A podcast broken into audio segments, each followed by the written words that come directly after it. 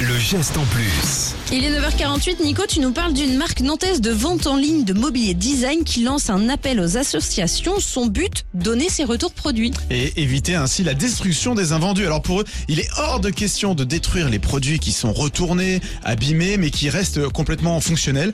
Oui, pour beaucoup d'entreprises, c'est beaucoup plus simple de jeter à la poubelle. Eux, ils veulent que cela puisse bénéficier à des associations ou à des acteurs locaux en mesure de récupérer ces dons pour les réexploiter.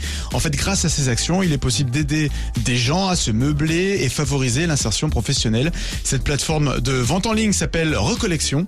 Elle a déjà établi un premier partenariat avec Emmaüs et cette entreprise, cette entreprise nantaise chiffre cette proportion annuelle à environ 5% de ses ventes. Ah, Donc, pas mal. Donc 5% seront donnés à Voilà. des associations qui se manifesteront près de recollection. Exactement. Ah ben voilà, il n'y a plus qu'à. Il n'y a plus qu'à. C'est ce que vous avez à faire.